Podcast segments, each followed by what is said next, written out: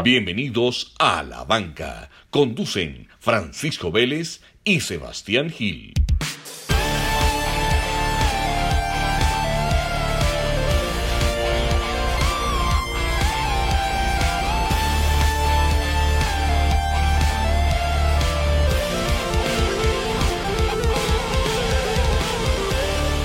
Sebas, ¿cómo vamos?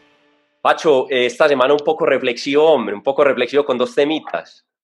¿Y por qué está reflexivo? Eh, no, el primero porque nos dijeron en un episodio que hicimos hace poco que estamos halagando mucho a los invitados, pero es que estos monstruos, hermano, ¿cómo no les dice uno y cómo no les acredita su trabajo? Entonces, ¿quién se los dice? ¿Ah? Eso es así, eso es No. así. ¿Cómo se presentan entonces? Sí, entonces, ¿cómo es la cosa? Pues, pero bueno. Y la otra, que siempre nos saludamos vos y yo y no estamos saludando a la audiencia. Un saludo para toda la audiencia que nos oye. Se está generando una buena comunidad. Ahí con la rifa de la camisa de, de Rigo se generó una, una buena dinámica. Un buen combo, un buen combo detrás de la banca. Sí, señor. Y el, invi- el invitado que tenemos ¿qué hoy, tenemos invitado. eh, increíble. Increíble también. Voy a hacer aquí una pequeña introducción que ya se está volviendo eh, de rutina. Entonces dice así. El niño, y ahora, le, y ahora le dicen que es un señor, de Albacete, España, tiene la sangre de un toro de Lidia, el alma libre, espíritu joven y paisa de corazón. En Europa 13 grandes vueltas corrió. En Barranca Bermeja encontró el amor y luego la vuelta a Colombia conquistó. En San Juan a Eben Paul le enseñó que la edad solo es mental. Oscar, bienvenido. Hola, un saludo para los dos y para todos los, los que estén viendo este programa. La verdad que un placer estar con vosotros, ¿no? Eh, y bueno, vamos a, a contar o a, o a transmitirles lo que quieran. Bueno, Oscar, ahí de esa última frase que, que dije, hay una foto que te quería mostrar, pero no la pudimos volver a encontrar. Y va, va Evenpol eh, y vos vas jalando ahí el lote y Evenpol te lleva 20 años y el man te está mirando como quien dice, y este cucho que hasta dónde nos va a jalar, pues. Sí, una foto en, en Argentina, en el Alto de Colorado y por ahí la tengo, luego te la enviaré para que la tengas y la mires y me está mirando como, como sorprendido, como diciendo, sí, ¿este dónde va? O sea, ¿este, ¿este qué? Eh, la verdad que para mí es un orgullo, ¿no? Un honor, un placer. La verdad que no tengo presión, corro por placer, por gusto y, y esas situaciones o esas fotos, la verdad que es lo que me, ese es mi premio. Bueno, eh, 165 podios en la, carre- en la carrera, 16 carreras ganadas. Eh, ¿cuál, es, ¿Cuál es con la que te quedas? ¿Cuál es la que más emoción te da? La verdad que es difícil, ¿no? Eh, digamos, transmitir eso porque todas tienen su, ya sea más importante o menos importante, todas tienen, digamos, su, su, su, su atrás, tienen su sentimiento. Te voy a decir dos. Hay muchas, pero te voy a decir, la primera, obviamente, el Tour de Romandía con, con 21 años, mi primera victoria en profesionales, delante de grandes como Yalaber, Pantani, Alestule, la verdad que fue un momento, digamos, para mí, pues, que me cambió mucho, ¿no? La manera Claro. de, de, de hacerlo. Y luego, obviamente, la vuelta a Colombia, ¿no? Eh, cuando llego a Colombia y veo la dificultad que hay para correr una vuelta a Colombia, para ganarla, no solamente por los rivales, sino por la topografía, la verdad que lo veía muy inalcanzable y cuando la consigo la primera, aparte fue especial porque arranqué enfermo, la verdad que fue también un sentimiento, digamos, ahí en Medellín encima, en la tierra, eh, en el podium, consiguiendo un objetivo y la verdad que fue también un momento, digamos, de mucha emoción. Oscar, ahí- llama la atención que no mencionaste la Vuelta a España 2001, que estuviste de líder una cantidad de etapas y en la última se te escapó. ¿Cómo fue eso? ¿Cómo fueron las sensaciones ese día? Bueno, la verdad que esa vuelta a España para mí, o sea, para mí, no digo para nadie, para mí es mía, obviamente, después de lo que superé, digamos, de 16 días de líder, prácticamente toda la vuelta de Una líder, eh, superando montañas, superando abanicos, superando contrarreloj largas, y el último día, una etapa típica, ¿no? Porque siempre o casi siempre, digamos, las vueltas grandes terminan, eh, digamos, con un paseo, entre comillas, ¿no? Ya sea en la Castellana, ya sea en París. Eh, entonces, bueno, había una contrarreloj que la verdad que con la ventaja que tenía, lo tenía, digamos, prácticamente, pues casi asegurado, ¿no? Sí. Pero bueno, una avería, una avería mecánica a 6 kilómetros de meta, donde eh, primero, pues obviamente me pongo, era muy joven, me pongo muy nervioso, me, me desespero, llamo al coche del equipo, el carro no estaba. eh, la verdad que, que la perdí yo en ese momento porque hubiera podido llegar con el manubrio en la mano. Partí un manillar de contrarreloj, el Scott, Eh, podía haber, digamos, haber llegado, una, pero me, desesperé y cuando vi que el coche no estaba, el coche del líder de la Vuelta a España no estaba ahí, la verdad que fue como traumático, ¿no? Llegué llorando, pero fue agridulce, ¿no? Porque igual era muy joven, un podium, había perdido el primer puesto, pero pues estaba en el podium, igual era como, como algo agridulce, ¿no? Posteriormente me cuentan la realidad, lo que pasa, ¿no? Y digamos, hay un chantaje de mi equipo donde mi equipo, digamos, prácticamente no quiere ganar la carrera, tenía una buena bonificación por ganar, digamos, yo había tenido un contrato pues normal, era un corredor joven, un corredor digamos que había firmado cinco años con Kelme y digamos era un contrato eh, de poco a poco subiendo cada año, pero no tenía grandes premios, ¿no? Y en esa vuelta a España tenía un premio muy grande, tenía un millón de euros y ganaba la vuelta.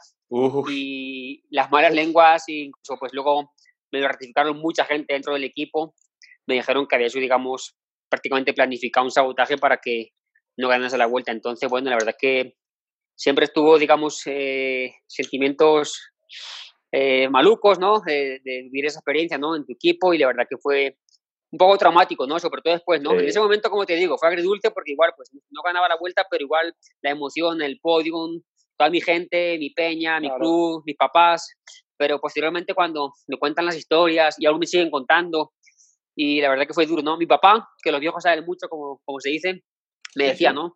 Duerme con la bici, duerme con la bici en tu habitación. Ya, pero ¿para qué? Pues duerme con la bici. Yo no, no yo, este, escucho, o sea, como, y, y lleva razón, lleva razón. Y de ahí para acá, y de ahí para acá, alguna vez, en alguna carrera, sin dudar de nadie, o sea, sin, digamos, dudar y sin, sin digamos, eh, sentir el peligro, alguna carrera así decisiva me ha tocado, o he querido ya, no sé si por, digamos, tabú, eh, dormir con mi bicicleta en la pieza. Claro, y muchos muchos, muchos lo hacen. Oíste, Oscar, pero ahí ya, ahí, bueno, yo vi muchas entrevistas para estudiar para este tema y en ninguna habías mencionado lo del chantá. Eso, eso, bueno, primicia, pues me la acabo de desayunar yo acá. Entonces ahí ya no te puedo preguntar qué te iba a decir, bueno, y, y, no, no, se pudo haber arreglado nada, que te hubieran dado pues como honoríficamente el título, pero no, ya, ya dijiste que, que era algo más, más allá de, de, solo haber ganado. Sí, había mucho interés, eh, incluso el que ganaba la vuelta el año que viene venía al equipo Kelme o, tenían negociaciones. La verdad que fue duro, ¿no? Hubo mucha polémica, mucha gente lo sabe, no se habla mucho del tema, casi todo el mundo que le preguntes te va a decir lo mismo, ¿no? Que me robaron la vuelta, ¿no? Y la verdad que fue, digamos, eh, eso, era muy joven, me engalearon, igual como te digo, eh, no, tranquilo, ha hecho segundo, eres joven, tiene futuro, o sea, lo de siempre, ¿no? Pero sí, la verdad que fue prácticamente un robo a mano armada, ¿no? Y sobre todo, pues después empiezas a analizar las cosas, todo lo que superaste, el equipo, cómo me trabajó y, o sea, mis compañeros, ¿no? Más que el equipo, mis compañeros. Y la verdad que fue un momento duro, pero igual, como digo yo, ¿no? Uno siempre aprende en la vida, ¿no? Yo creo que de esas cosas aprendes, conoces, te haces más fuerte, eh, superación y creo que eh, esas cosas son lo que uno lo hacen como persona y, y lo hacen, digamos, madurar. Bueno. Hoy vos mencionás que lo de las cosas que te motivó a entrar al, al ciclismo fue que pequeño veías el giro y bueno, que no, no tienes pues como, como un momento así exacto, pero yo sí quiero preguntar porque uno sí tiene como ese recuerdo, ah, es que vi pasar una carrera por mi casa o cierto, o yo veía un ciclista y decía, yo quiero estar ahí, ¿cuál fue ese momento donde vos dijiste, yo algún día voy a llegar a las grandes vueltas? ¿Qué viste? Como te eh, nunca tuve en mi casa un referente, ¿no? Papá, un hermano, un tío, no sé, que fueran ciclistas, ¿no? Pero mi papá no era deportista, pero era un aficionado al ciclismo, ¿no? Y en un pueblo vecino a mi pueblo, Osa de Montiel, Tomelloso, ah, había una, una pista, de velódromo, pista, ¿no? Una pista con un peralte intermedio al velódromo. Y ahí, digamos, en las ferias del pueblo, que era como en agosto, julio, agosto, hacían como criterium, como carreras, y traían, digamos, a los grandes, ¿no? Traían a Prico Delgado, eh, Cabestani, Miguel Indurain. Y vamos a verlo, obviamente, yo era, me gustaba ver las bicicletas, cómo brillaban, con ese campanolo de antes, esas bicicletas que eran como más, no sé, eran diferentes, más clásicas, ¿no? Más, no sé, las ruedas con los radios, obviamente es una rueda de carbono y, bonita, pero en esa época llamaba la atención los uniformes, el licra, y la verdad que, que, me emocionaba, ¿no? Obviamente yo decía, yo quiero ser ciclista, pero yo pues no tenía, digamos, ni los medios ni el conocimiento, ¿no? Después de eso, obviamente, empezaron a transmitir en televisión el Giro, la Vuelta del Tour, ¿no? Y no se veía en la casa. En la casa, digamos, no había eh, antenas parabólicas y se veían en, el bar o en la cafetería del pueblo. Iba con mi papá a verlos y me lo tragaba, ¿no? Y me encantaba verlos. Y salía ilusionado, salía feliz y cogía mi bicicleta, una bicicleta de paseo, una bicicleta, digamos, de niño de calle. Sí, sí, sí. Me ponía mi gorra de ciclista para atrás y, y, arrancaba y yo era ellos. Yo me imaginaba que era ellos y llegaba y ganaba. Ay, ganó. Era, siempre me gustó mucho Perico Delgado, ¿no? Y siempre, digamos, era Perico Delgado, quería ganar como Perico Delgado. Y ese fue mis inicios, ¿no? Ese fue mi, mi momento de soñar, de que yo quería ser profesional o llegar ahí, pero también al mismo tiempo tenía como como, como mis límites, pero ¿cómo hago? Si no tengo, o sea, ¿cómo, ¿cómo, es? No sé, no tenía un club, no tenía un, un referente.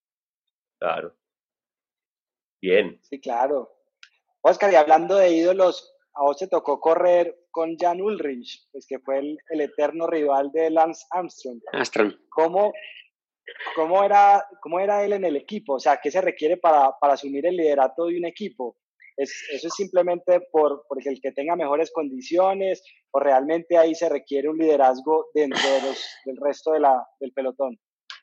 Yo creo que para ser líder de un equipo, primero tienes que tener las cualidades físicas, obviamente, pero también creo que las psicológicas y, ser un líder en todo aspecto, ¿no? Un líder de, de, de, saber unir a tu equipo, de saber motivar a tu equipo, de saber, digamos, responder como líder, ¿no? En las buenas y en las malas, ¿no? Siempre asumir ese papel de liderazgo, ¿no? Como se dice, no solamente para ganar y para subir al podio, no, para también, digamos, reforzar tu equipo, motivarlo, estimularlo, o sea, digamos, sacar lo mejor de, de cada uno en su faceta.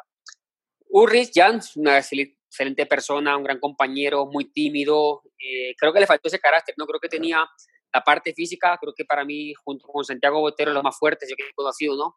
Pero quizá ya no tenía, digamos, la, la fuerza mental que tenía un astro, ¿no? Y te puedo decir que ya de salida estaba entregado. Eh, ya, eh, ya salía al Tour de Francia y ya salía a hacer segundo. Sabía que Urrix, que, perdón, que, que Astron era superior a él, ya lo tenía psicológicamente muerto, estaba asustado, cagado, como se dice. Esa, esa, digamos, esa fuerza mental, ¿no? En cuanto a los compañeros, sí nos quedaba mucho, ¿no? Eh, un gran amigo, un gran compañero, siempre pendiente de nosotros, la verdad que en ese aspecto sí, ¿no? Pero la parte, digamos, de la carrera, cuando un líder tiene que sacar, digamos, por lo menos salir motivar al equipo, ¿no? Tú eres en la salida del tour y ya lo veías como cabizbajo, como preocupado, como, como asustado y no, Jan, tú eres Jan Ulrich, o sea, tú eres Jan Ulrich, o sea, no eres... Claro. Y no, a veces le faltaba como esa confianza en él mismo y creo que Astron, digamos, aparte de ser muy fuerte físicamente, creo que mentalmente era y creo que ha sido el más fuerte de, de la historia en ese, en ese aspecto, ¿no? En el psicológico y lo hundía, ya salía un día, salía, salía entregado. Bueno, ahí ya, ahí ya, me, ahí ya respondiste a, a, una pregunta que tenía, que cómo era correr con Lance, porque hay una etapa muy bacana que van subiendo en la etapa 10 del, del Tour 2001 al Alpe de Juez y, y él te saca ahí en nada, van subiendo los dos juntos y en nada te saca uno como un minuto 55. Imagino que eso era otro motor, pues eso era otra locura. No, Lance, Lance era muy fuerte, ¿no? Corredor eh, con, con capacidad física y mental, se habla mucho de él, ¿no? De su historia, del dopaje. Sí, sí. Pienso, como él ha hecho estos días, que hubiera ganado igual, ¿no? Yo pienso que, que igual porque creo que la manera que te da para entrenar, la convicción psicológica, ¿no? Yo pienso que un ciclista tiene que tener eh, algo natural físicamente, pero creo que la cabeza al final es la que te lleva, digamos, a, a ser más o menos, ¿no? Eh, cuidarte, salir a entrenar todos los días, eh, motivarte, y la verdad que, que, creo que Astro tenía esa, esa mentalidad, ¿no? De, de ser superior. Ese día, me acuerdo, te conté una anécdota, ¿no? Una anécdota que yo aprendí también y la he utilizado aquí en Colombia. Íbamos subiendo el Turmalé, digamos, ya a tope, iba tirando, creo que eh, Rubiera, que era gregario de él, iba tirando Rubiera, iba tirando eh, José Acevedo, que eran los gregarios de Luis Postal, los últimos, Astron, iba Mancebo, Kivilev, creo que pues Beloki, Ulrich, y Astron en un momento que íbamos al límite empieza a decirles, vamos, vamos, come on, somos unos cobardes, somos los mejores, un poco más ahí nos mata, ahí es donde me entrego y, y Lance va. ¿Por qué me entrego? Porque voy al 110% prácticamente y digo, este tipo pide más, pues si vamos a tope. Luego con el tiempo yo le pregunto a Chechu Rubiera, que es un gran amigo mío, Chechu, pero, o sea, ¿cómo? O sea, yo sé que es superior, pero pida más a ese nivel que vamos al límite ya, que no, él no iba más tampoco, él iba a tope. Pero él decía que, que en ese momento, digamos, de crisis, de que vas a 200 pulsaciones, acalorado, eh, escucha eso del rival, ¿no? De que quiere más y te entregas. O sea, como, como claro. ser humano, digamos, no, pues ya que, ¿para qué voy a aguantar más y man va, quiere más rápido? No, ya, aquí, hasta aquí llegué. Y, y, y, efectivamente, no iba más, mantenía el ritmo que iba, pero ya uno se entregaba. Entonces, digamos, eso lo aprendí, no siempre, pero a veces lo he utilizado en Colombia, ¿no? Lo he hecho un compañero mío ahí. En tal subida les voy a decir un poco más, pero no, no es más que me reventáis. O sea, igual que vais, pero simplemente para asustar al rival, para, digamos, diga, puta, como, como, como que más. Entonces, a veces lo he utilizado y, ha hecho efecto.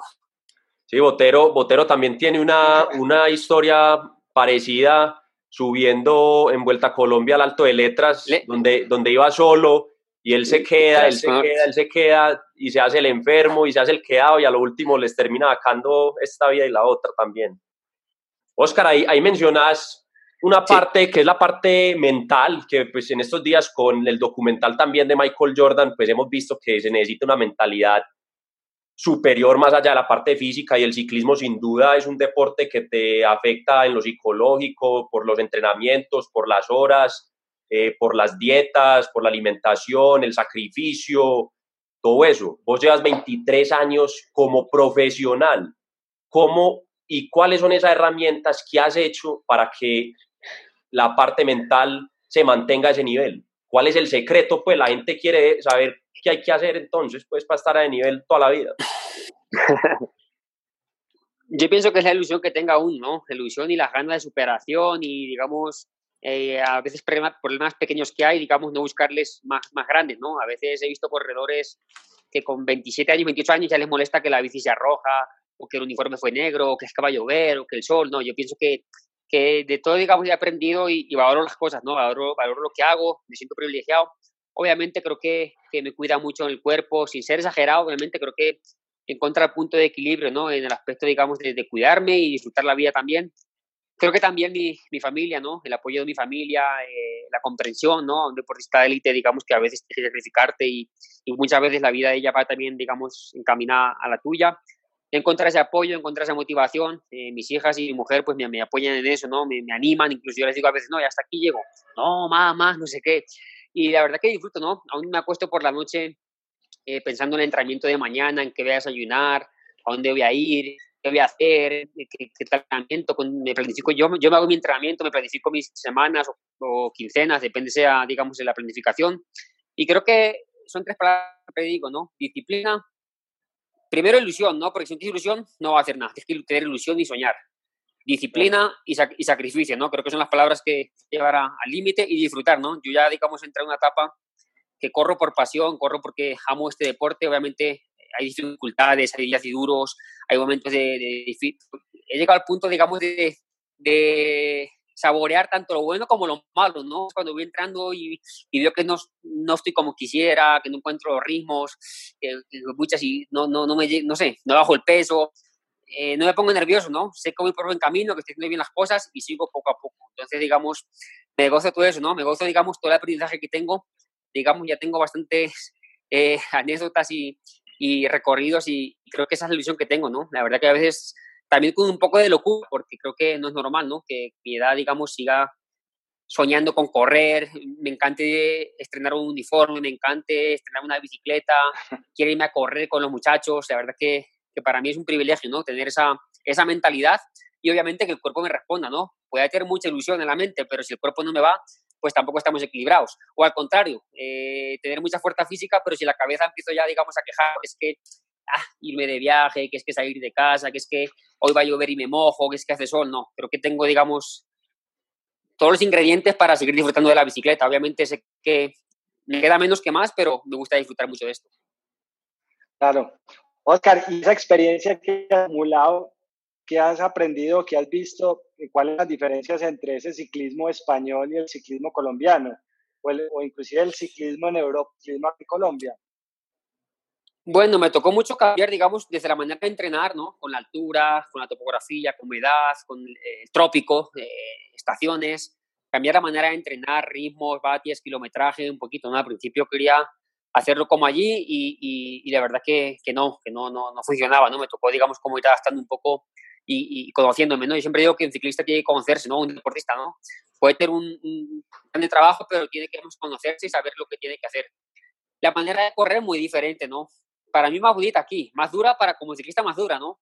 O espectador más bonita, porque se corre, digamos, a la antigua, ¿no? Se corre como quizá cuando yo me enamoré del ciclismo, ¿no? Los años 95, 92, 90, 89, cuando atacaban a 80 de meta, iba sin equipo, iba uno por allí, otro por aquí, otro cinco minutos. Es muy parecido, ¿no? En Europa, digamos, ciclismo que se sale rápido, se hace la fuga, se tranquiliza, se pone un paso el equipo de interés y al final se aprieta, ¿no? Se, se abre gas, como se dice.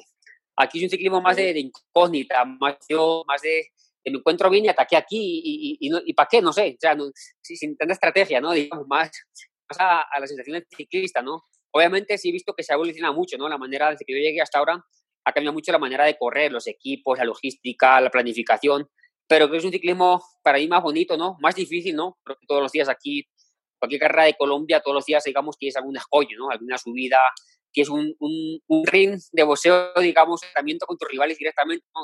un tour, una vuelta, cuatro o cinco días claves, los demás días hay que pedalear, obviamente, y evitar caídas, cortes, pero son días que, que, a veces, digamos, te puedes, digamos, encubrir en tu equipo, en el grupo y llegar a la meta. Llega la fuga y los líderes, sí. digamos, están casi tranquilos. Aquí no, aquí siempre es, no sabes qué va a pasar, aquí no sabes, cualquier día puede sonar la flauta aquí, así que es un ciclismo, digamos, emocionante, bonito. Me costó mucho adaptarme a las subidas tan largas, ¿no? Antes hablamos de letras, minas, la línea, yo estaba acostumbrado a subir 8, 12, 14 kilómetros, 16 como máximo, y aquí cuando llego y, y, una vez iba subiendo, digamos, en un clásico desde, y no es tan dura, pero es subida, desde Melgar hasta Rosas, Alto de Rosas, ¿no? Sí. Y yo, ya llegamos a Fuchagazugayo, ¿cuánto queda?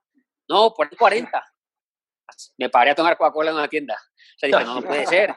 Y ahí era psicológicamente más que físicamente, ¿no? O sea, a lo mejor podía, pero psicológicamente mi cabeza dijo, no, si llevamos ya una hora subiendo, otra hora más, no, no, no puede ser. Sí me costó el cambio pero me gusta, me gusta. Oscar, ahí que hablaste de la diferencia del ciclismo, pero ahora contanos en ese recorrido de 20 años, ¿qué ha cambiado? ¿Qué has visto vos que ha cambiado en el pelotón? El trato de los compañeros, el respeto, cómo se hablan, las... Pues, ¿qué ha, qué, qué ha pasado ahí en el pelotón en 20 años? Ha cambiado mucho, ¿no? Desde la tecnología, bicicletas, ropa de ciclismo, accesorios, entrenamientos, alimentación, todo un poquito, ¿no? Siempre, digamos, encaminado para el mismo sitio, pero hay digamos, mejorando. En cuanto a, al grupo, digamos, se ha perdido mucho respeto, ¿no? Y no lo digo yo, sino que he hablado con compañeros, digamos, que en Europa y ya no hay un líder como antes, ¿no? Antes, digamos, había corredores que no tenían que ser, digamos, los ganadores. No tenían un Astro, un Ulrich un Veloci, un contador, ¿no? Corredores, digamos, que a lo mejor eran gregarios un Lombardi, un eh, Daniele Benati, no sé, corredores, digamos, que, que no sé, digamos, que son grandes gregarios, pero son capitanes dentro del grupo, ¿no? Y, digamos, esos corredores, digamos, tenían como un poco la voz, ¿no? Un poco, digamos, eran los, los, los voceros sí. del grupo, los que, digamos, eh, se respetaban. Eh, hoy en día creo que los jóvenes van demasiado deprisa, ¿no? Obviamente, yo digo que no hay que tener miedo a nadie, pero respeto sí, ¿no? Entonces creo que se ha perdido un poquito ese, esa unión o esa, dentro del lote, ¿no? Esa, digamos, esa, ese respeto a ciertos corredores que, digamos, que pueden marcar la pauta siempre y cuando perjudiquen la carrera, obviamente. Tampoco soy de los que, eh, como pasa en Colombia, ¿no? Que a veces llegan a correr los europeos, esta Tour Colombia que hemos corrido, y era piano, piano, despacio, eh, no ataque, no. Entonces Colombia se corre como en Colombia.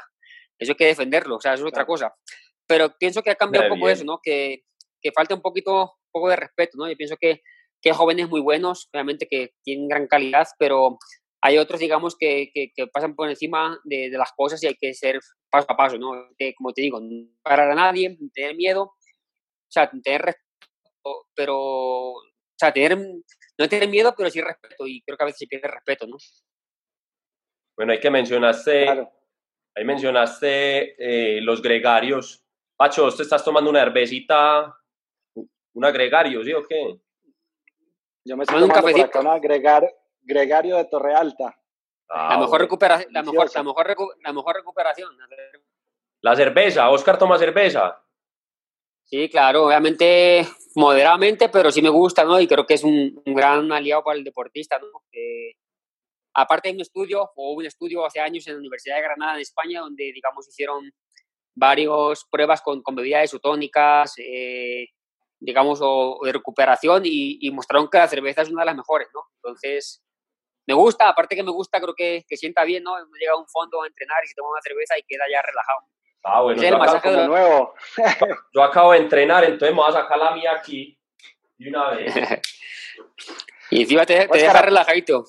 Sí, claro, aquí Oscar, la tenemos. Aprovechita, dime, dime. te voy preguntando, vos pasaste que te llamaran el niño del ciclismo a que acá en Colombia hay gente que te hable como Don Oscar, te llaman Don Oscar. ¿Cómo ha sido ese proceso? Contá eso. La verdad que difícil, difícil no, sino pues extraño, ¿no? La verdad cuando iba a Colombia y muchos me han tratado muy bien, la verdad que estoy muy agradecido a Colombia, por eso estoy aquí, tengo muchos amigos, estoy feliz, soy un colombiano más, un país más, como, como has dicho. Y, y, sí, cuando llego y empiezan los ciclistas, ¿no? O, periodistas o mucha gente, don Oscar, pues uno se siente como raro, ¿no? Como, uy, me ven muy, me muy viejo, ¿qué? ¿O respeto, qué? Obviamente uno se va acostumbrando a, a las palabras de aquí de Colombia, diferente, y obviamente pues lo va, le gusta, ¿no? Que lo respeten a uno, obviamente.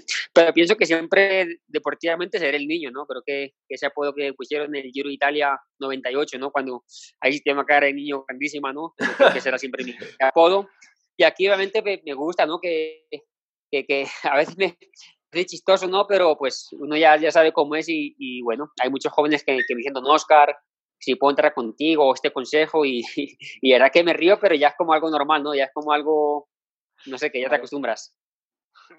Oíste, ya habías hablado ahorita un poco de que tu familia pues te apoya y te dicen que más y toda la cosa, pero ¿cómo es, cómo es ese día a día de vos con tu familia? Porque pues tiene, si uno hay veces, uno hay veces sale un fin de semana y se demora ocho horas y ya le están echando cantaleta, hermano. Ahora usted 23 años dando lidia, ¿cómo, cómo funciona eso?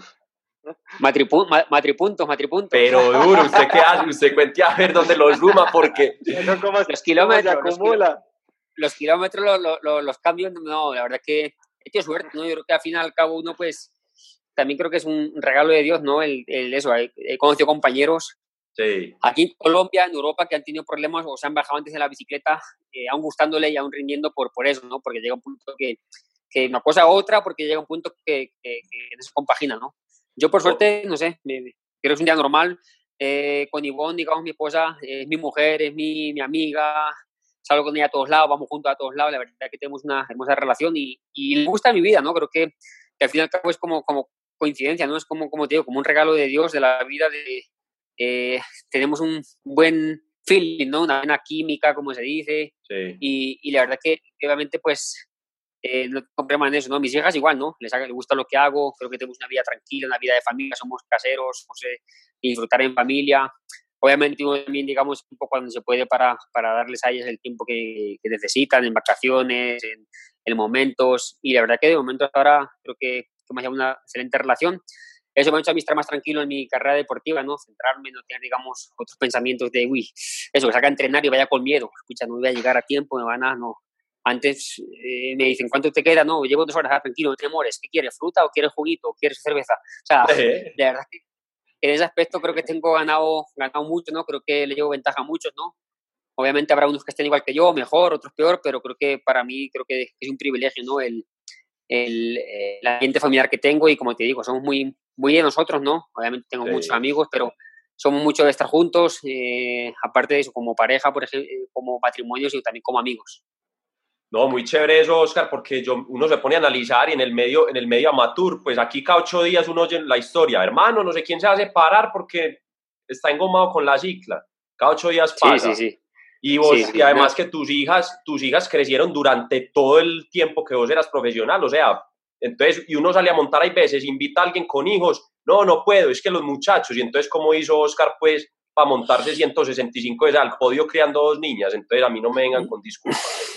Yo pienso que, que eso, que empieza un mes, la unión que tengas obviamente la calidad que, le, que les prestes a tu familia, obviamente, no la cantidad de tiempo, sino la calidad de tiempo, ¿no? Yo pienso que a veces uno, si yo estoy entrenando toda la mañana y llego más tarde, pero pues, si voy a estar toda la mañana en mi casa, sí, estoy en mi casa, pero no estoy con ellas, y a lo mejor estoy todo el día entrenando por la mañana, pero por la tarde les dedico tiempo, vale más ese tiempo, esa calidad de tiempo que, que la cantidad. Estar Creo presente. Que es un poco eso, la, la compresión y, y, no tener egoísmo, ¿no? Es como, como un equipo, es como todo, ¿no? A veces, digamos, llegan a las relaciones y no, no sé si hay celos o como ves que te gusta y quieren fastidiar, no sé, sí, yo, mucha gente igual, ¿no? Que, que, van asustados, que van con el reloj pegado. Obviamente, a veces hay compromisos, a veces, digamos, hay cosas que hay que hacerlas y yo creo que uno aprende, digamos, a, a equilibrar ese tiempo, ¿no? Decir, bueno, ahora me toca a mí, no, hoy tengo un, algo importante, voy con ellas, pero obviamente sabiendo que, que, que esta es mi profesión y, y, la verdad que me respeta mucho, me respeta mucho. Claro. Oscar, ahora nos estabas contando fuera de micrófono que hoy fue tu primer día que saliste a la calle después de casi dos meses de encierro. Contémosle a la gente cómo fue eso. Para los que están, para los, para los que están asustados de que están entrenando en simulador y se meten montadas también para que, nos, para que hables y nos des tu opinión de eso. Hay gente que hace montadas de cinco horas seguidas, de cuatro horas, 200 kilómetros yo les digo que, que, es más fácil ir al psiquiatra. Yo voy donde el psiquiatra es más fácil. Sí, eso, eso no, no, lo recomiendo. Como hablamos, yo entreno mucho cuando tengo que entrenar, pero el simulador es diferente. No quiero compararse con, con, la ruta, ni en kilómetros, ni en tiempo. Yo creo que el simulador te da una calidad y un tiempo de trabajo diferente. Y, y, yo más de hora y media, dos horas como mucho no hago, ¿no? O sea, puedo hacer, digamos, tres horas al día, pero partidas. Me hago una en la mañana en ayuna, a lo mejor hora y media con unos trabajitos en media mañana, y en la tarde, si, si tengo ganas o ya que quiero hacer, me hago otra horita, pero suave. Pero más de dos horas, la verdad que no lo recomiendo. Lesiones, muy, rígida la bicicleta en el rodillo, mucha sudoración, la verdad que hay que tener cuidado con eso, ¿no? Hoy sí, hoy como decía, salí primer día, la verdad que es, iba, era como, como la vuelta a España, que dulce la sensación, ¿no? Iba feliz pero asustado. Vas como asustado, como si, o sea, no sé, eh, me han parado dos veces la policía, que ande vas, no, mira, tengo un permiso ya pues, de, la, de la federación, ya hice esas pruebas y, ya tengo un permiso para entrar por estas carreteras hasta esta hora. Y la verdad que bien, pero igual, como un poco, no sé, como, como raro, ¿no? Como extraño, pero sí da gusto sentir la sensación de, del viento en la calle, ver los paisajes, ¿no? Eh, cuando eh, empezó la cuarentena, ya yo estoy desde el 15 de marzo, llegamos de Chile, y me acuerdo que, que, estaba un poquito más, digamos, más amarillo, más quemado el, el la vegetación, ¿no? El, el, menos de las heladas y todo eso, ¿no? Y hoy salí, estaba todo verde, estaba todo diferente, verde, bonito, la verdad que, que bonito. Y bueno, hoy fui a hacer un test, un test, digamos, de, ciclista, como decimos locos. He entrenado bien en el simulador, sin pasarme en horas, como he dicho. He trabajado bien, con espacios, con días de descanso, sin hacer locuras, sin hacer, digamos, eh, cuatro horas, ni cinco horas, ni 200 kilómetros en el rodillo.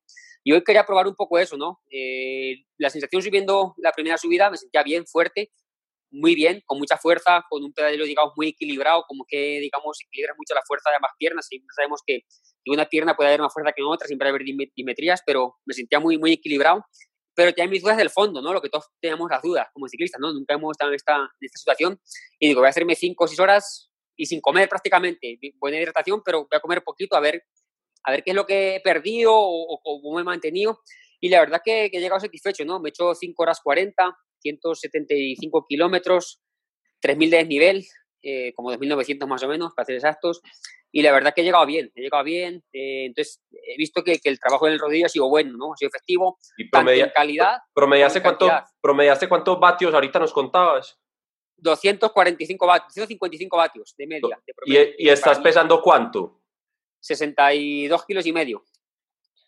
No, la verdad que... O sea, 4.1 4.1 vatios por kilo, 5 horas y punta. Más o menos, más o menos. Ahí les, ahí, les queda, ahí les queda un día suave.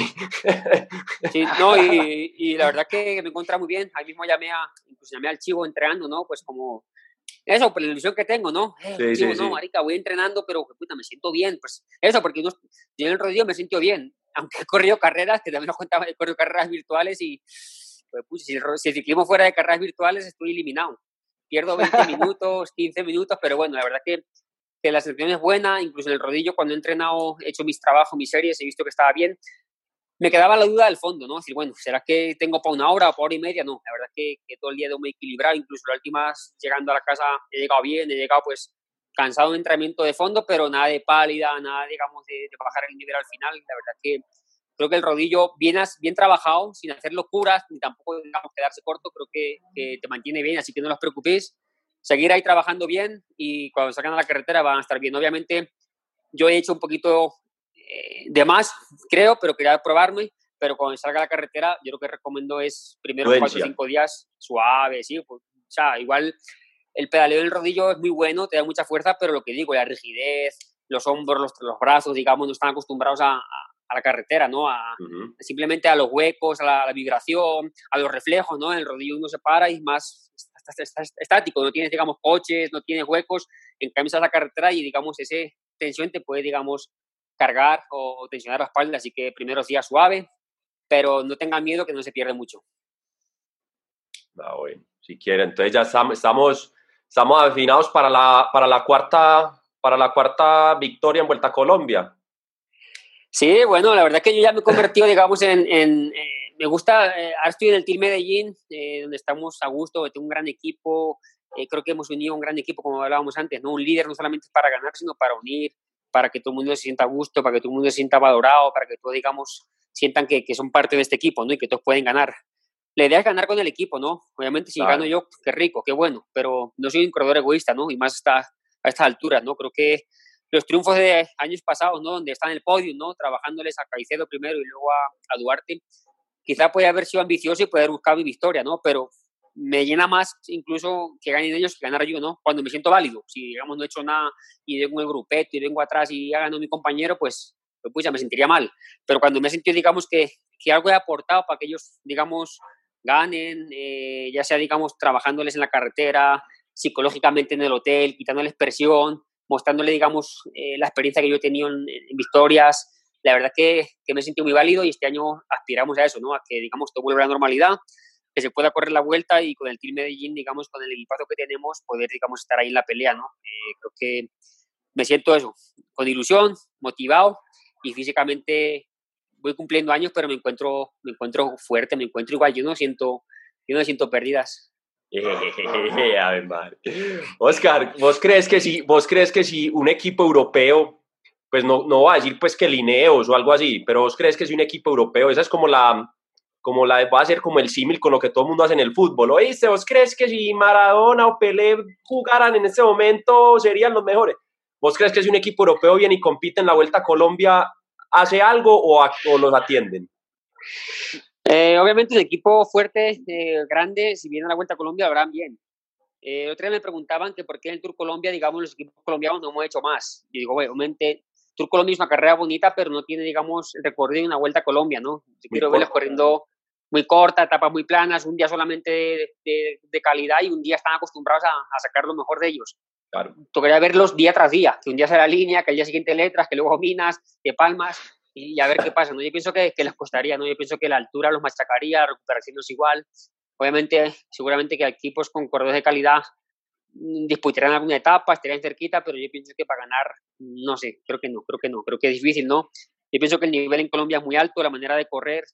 Eh, si se corre, también, ¿qué pasa? Que el Tour Colombia, los corredores, lo que yo he sentido, he vivido estos años, que los equipos colombianos pierden su, su, aliciente, ¿no? Pierden su, su, manera de lo que hablábamos antes, su manera de correr. No corren como, como se corre normalmente, al ataque, sin miedos, eh, a, ser valientes, ¿no? Creo que corren aquí como con, muy, digamos, a, lo que digan los Pro Tours. No, que es que suave, no. Yo les, yo les peleaba, ¿no? No corran, no hagan trampa, no hagan nada malo, no cierren a nadie, pero corran como, como corremos nosotros. Es como si tú vas a Bélgica, al pavé, y le dices al belga, eh, despacio que es que está malo el piso, que, está, que hay pavé. el, el, belga va a arrancar a tope de salida, ¿sí me entiendes? Y aquí, eh, donde se hace el daño, digamos, esa manera de correr mucho, ¿no? Que se corre eh, muy diferente a Europa, como hablábamos antes. Y a veces aquí, digamos, los equipos en el Tour Colombia, a pesar de que el recorrido no ha sido, digamos, el, el, más mejor para los equipos de aquí, también se ha perdido como esa, esa aliciente de, de cómo se corre aquí, ¿no? Esa, esa manera de correr de Colombia. Entonces pienso que si se corre como se corre en Colombia, les costaría mucho estar ahí. Bueno, buen, buen, buen análisis, buen análisis ahí. Oíste, eh, discutíamos ayer entre un grupo de amigos, eh, ¿te podemos considerar un invitado internacional o, o nacional? ¿Qué, ¿Qué, relación tenés todavía con, con la madre patria? ¿Tenés pasaporte? ¿Visitas? Contanos.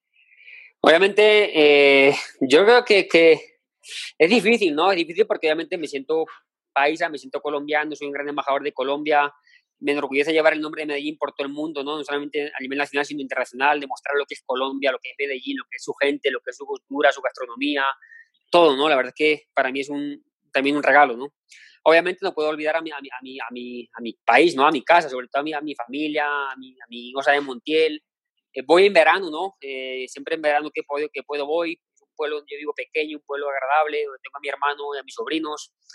Mis papás ya fallecieron eh, y bueno, la verdad que, que, como te digo, en Colombia me han tratado muy bien, me siento colombiano de corazón, de, de, todo, pero también, digamos, tengo que guardar ese pequeño o ese, esa mitad de, de, de mi casa, ¿no? De, sobre todo de mi gente.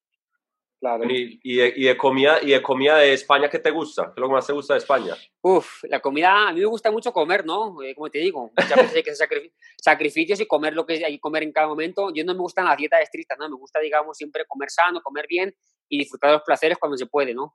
Y la, la, comida para mí cuando hay, con mi mujer, digamos, nuestro hobby, mayor hobby es comer, cuando se puede ir a restaurantes, probar comidas típicas, ella me ha, me ha acompañado a muchas carreras, sobre todo aquí, digamos, en América y y conocer las culturas de la comida es muy bueno, ¿no? De España, ¿qué me gusta mucho? La paella. La paella me encanta, una buena paella, digamos, ya sea de, sobre todo de arroz a banda, ¿no? Que es con, como con calamares y cosas así, me gusta mucho. La tortilla y, el jamón, jamón ibérico. Pero bueno, sí, yo creo que comer es, es un placer y, y, sobre todo esta época en verano, ¿no? Que eh, se vive mucha alegría, digamos, en, en España, sí ir de tapas también creo que, es bueno, ¿no? Pero igual aquí en Colombia también he encontrado pues, una gastronomía muy buena, ¿no? Creo que, que uno es aprender a, conocer las, los sabores, eh, las culturas y disfrutarlas. Claro. Oscar, hablando un poco de España, vos prestaste servicio militar en España, ¿cierto? ¿Eso sí, ahí, fue? ahí estuvo mi carrera en peligro, ¿no? Lo que hablábamos antes de que la ilusión de ese ciclista cuando lo consigo, empieza a correr juveniles, gano 20 carreras, 18 segundo año, tengo oferta de todos los equipos, los mejores equipos, Manolo Sainz, de Chavarri, Muzue, Vínguez. Eh, me toca la mili, ¿no? Allí la mili era obligatoria para todo el mundo. Allí no había, es que yo tengo la cartilla o yo soy hijo de no sé quién o yo soy... No, no, allí es, tú cumples años, 18 años y hay un sorteo. Y te puede tocar, digamos, en enero, en marzo, en abril, en agosto en septiembre, pero tienes que ir a la mili sí o sí. Si estás estudiando, tienes, eh, digamos, una próloga y cuando acabas de estudiar, ya tengas 25 años, para allá, no te librabas. Ya hoy en día no, hoy en día no, hoy en día es profesional y no.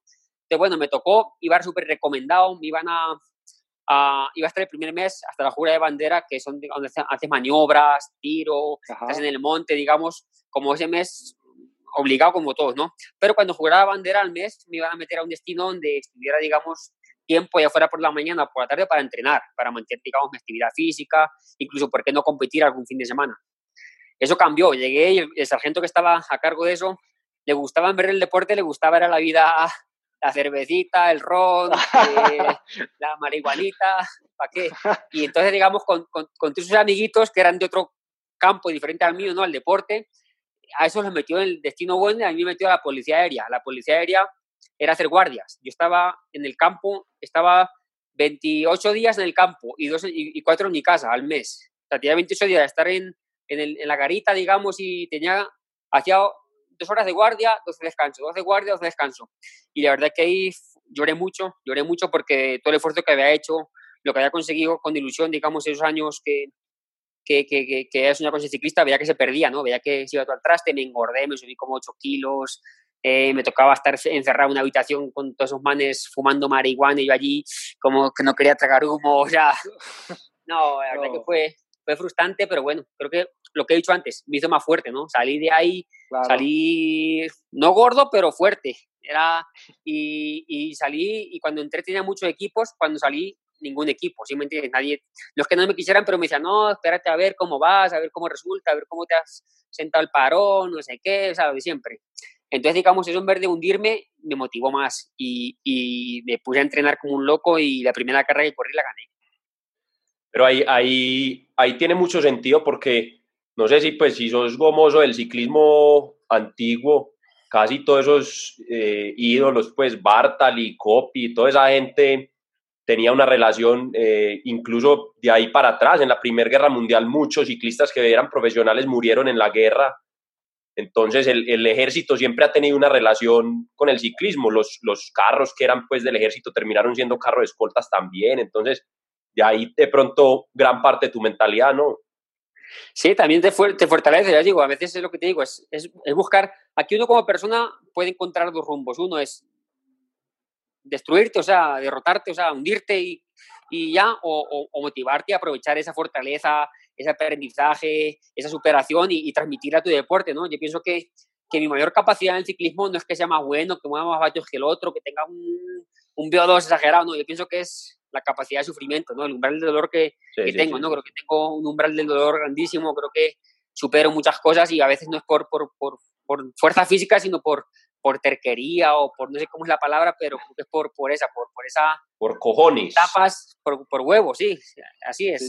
creo que de todas esas trayectorias como que uno valora mucho las cosas y las, las valora mucho. Bueno, vamos a las, vamos a las, a las rápidas, Pacho. Listo, vamos, Estamos cerrando.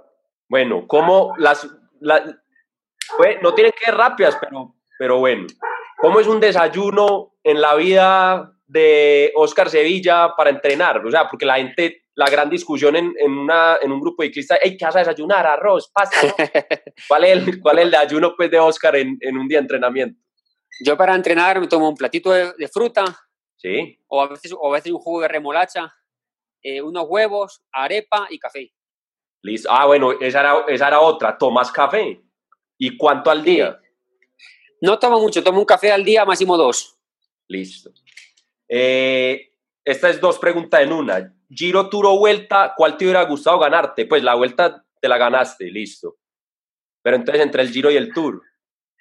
Obviamente el Tour, el Tour yo creo que eh, todas son especiales, ¿no? El Giro por los tifosis, por las subidas, por lo, por lo siempre, digamos, la trayectoria de ciclismo nacional mucho, ¿no?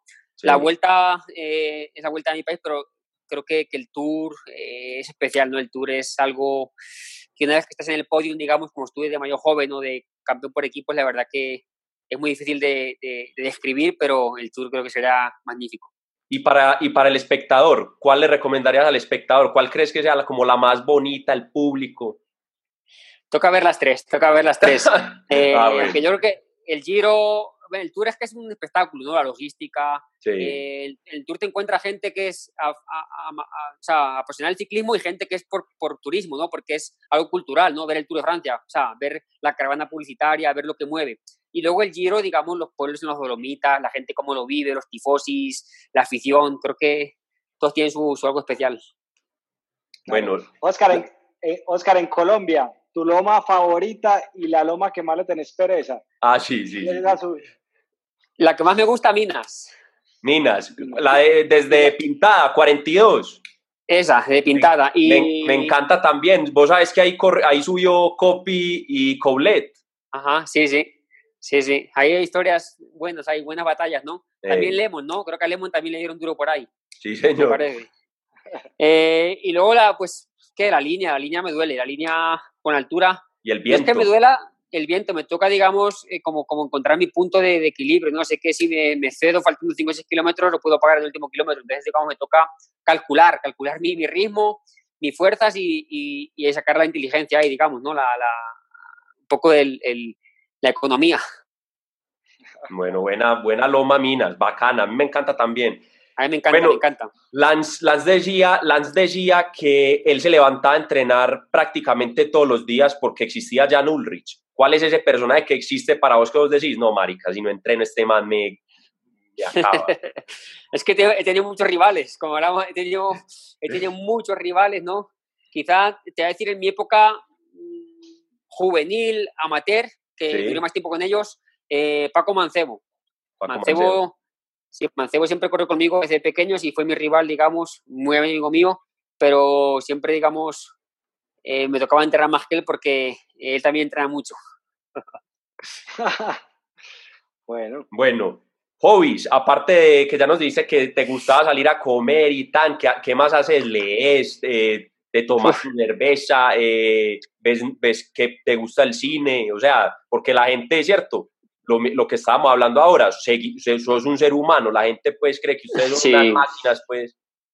No, me gusta, o sea, lo que más me gusta es ir a comer y cuando se puede viajar, viajar con mi mujer, o sea, conocer sitios, si no es por ahí, plan casi casi, a veces de placer, de descanso y a veces de, como mochileros, ¿no? A conocer mundo. Y obviamente también comer y no aquí en la casa ir al cine, sí, salir con mis hijas al parque, o sea, algo muy sencillo, la verdad que no, ver ciclismo, la verdad que ver carreras de ciclismo también es un hobby, ¿no? Cuando tengo despachado me gusta ver carreras, observar, mirarlas, aprender. Oscar, ¿y si no hubiera sido ciclista, qué hubiera sido? Uf, yo no sé, pues yo creo que yo creo que hubiera sido mecánico de bicicletas o siempre estuve muy enrolado en la mecánica, ¿no? Eh, mi papá tuvo un taller de, de, de, carros y de motos y trabajé mucho ahí y desmonté muchas motos y muchos carros.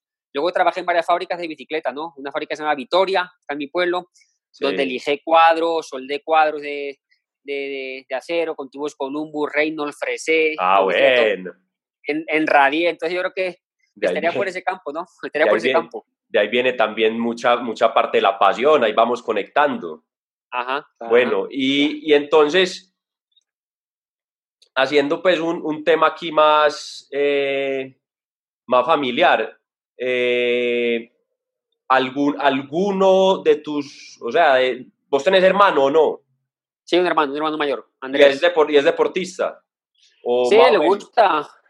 Siempre, en mi familia siempre hemos sido deportistas, sin ser profesionales, siempre, digamos, Ah, ok. en la familia me gusta el fútbol o correr a pie o cualquier tipo de deporte, ¿no? Mi hermano, digamos, a raíz de mí, él es mayor que yo, cuatro años, es ingeniero eh, industrial. Eh, ahora es un, un, un recreativo, un loco, un loco que entrena a veces más que yo, porque le gusta y, y ahí anda en bicicleta, pero nunca, digamos, fue profesional de nada, de deporte, simplemente recreativo. Bueno, y para que cerremos con una pregunta del, del patrocinador, eh, ¿qué, te, ¿qué has aprendido? ¿Qué te ha dejado Zafetti? ¿Qué te gusta de, de estos locos? No, eh, digamos eso, el- lo que hemos encontrado como equipo, ¿no? Como, como, como gente que quiera introducirse en el Team Medellín, ayudarnos, colaboración, en mejoras, digamos, de... Antes hablamos en un, en un live con, con Adriana, ¿no? Las mejoras que hemos tenido, digamos, en, en los uniformes, en aerodinámica, en confort, eh, en todo, ¿no? Creo que la manera de ser, la manera de, de querer aportarnos y nosotros a ellos, creo que somos una familia más, ¿no? Creo que Safety, su eslogan que tiene, ¿no? Igual a ninguno, creo que que dice mucho y, y no estamos muy orgullosos de llevar la marca. eh, han sido grandes aliados. Hemos hecho cosas juntos que nadie ha hecho, ¿no? Como el último día en la Vuelta a Colombia, cambiar el maillot amarillo a todo el equipo, cosas que digamos que, que motivan, que hacen más grande el equipo y que son los pequeños detalles, digamos, que cuando tienes un patrocinador, digamos, eh, que, que, que va contigo, ¿no? Que, que, que, que, que te creen las locuras o que te creen las cosas que tú quieres hacer, la verdad que, que motiva mucho y, y hace, te hace más fuerte. Bueno, Oscar, aquí no le vamos a hacer la pregunta que le han hecho 70 veces, que es cuando va a retirar. No, hágale, siga montando.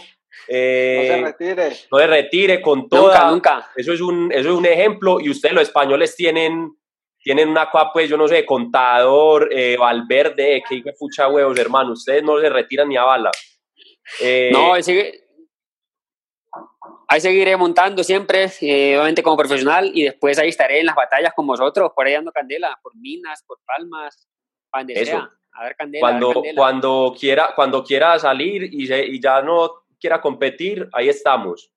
Claro. Ahí estamos para A entrenar, a, a tomar buenas politas al acabar y, y a Sí, disfrutar señor. este ambiente que es el mejor. La verdad que el ciclismo es un ambiente, tanto a nivel profesional como a nivel, digamos, recreativo, creo que se disfruta mucho, encuentras grandes compañías, grandes amigos y creo que eh, invito a todo el mundo a que, a que practique ciclismo y, y aproveche esta, este mundo, ¿no? Eh, es muy bonito. Bueno, Oscar. Oscar, qué buena vibra. Muchas gracias, de verdad. Muchas gracias por, por esta conversación tan bacana. Qué buena vibra la que tenés, qué calidad. Y acá te admiramos, acá, acá somos seguidores tuyos. no, muchas gracias a vosotros, muy bacano el, el programa y nada, esa es, así soy yo, como soy, esa natural y, y nada, disfrutar, valorar las cosas, he aprendido mucho a valorar esto, a valorar el presente, estos momentos, ¿no? O sea, antes a lo mejor estaba aquí, estaba pensando en, no sé, pues pucha, y no, ahora es disfrutar cada momento, cada segundo de la vida y, y aprovechar esto. Oscar, muy bacano, muy, muy bonita tu filosofía de vida y, y bueno, vaya, siga ganando Matripunto, hermano, que toca, toca, toca tenerla contenta. toca estar con, y, y, eso, ¿no? Y no perder tampoco, no perder tampoco, digamos, el apetito. El apetito es igual, hay que, hay que mantenerla, si no también... Ah, bueno, eso es... Hay, que, hay que trabajar un consejo, un consejo. No digas, ah, es que llegué, cansado de entrenar, no, llegué cansado, no, vamos para allá. eso, cerramos, con, cerramos con broche de oro. Sí, sí, sí. Oíste, por ahí Sí. te mandaron, te mandaron una camisa, ¿sí o qué? ¿O no? Sí, aquí la, la tengo, la firmé, eh, la firmé y bueno, ahí, ahí Listo, está. ahí les damos, ahí les damos un adelanto. La firmé con mucho cariño, le puse mi marca, mi sello, que es mi firma, siempre hago mi firma y pongo una bicicleta, que cada vez la bicicleta es de una manera, ¿no? Porque es una bicicleta que a veces me sale con la rueda más grande, otra más pequeña, pero tiene su, tiene su encanto, tiene su encanto. O sea, cada firma es única. Sí, la firma es igualita, pero la bicicleta que va con la firma tiene algo diferente siempre. El manillar, la silla, eh, la cadena, no sé, algo, algo diferente. Perfecto, listo. Bueno, ahí la estaremos rifando. Qué bueno. Oscar, muchísimas gracias. Un abrazo, hermano, y nos vemos en la carretera. Gracias. Listo, un abrazo, gracias, cuidaros mucho y ya casi estamos en la carretera. Un abrazo, pues. Chao, que estés bien. Gracias, chao.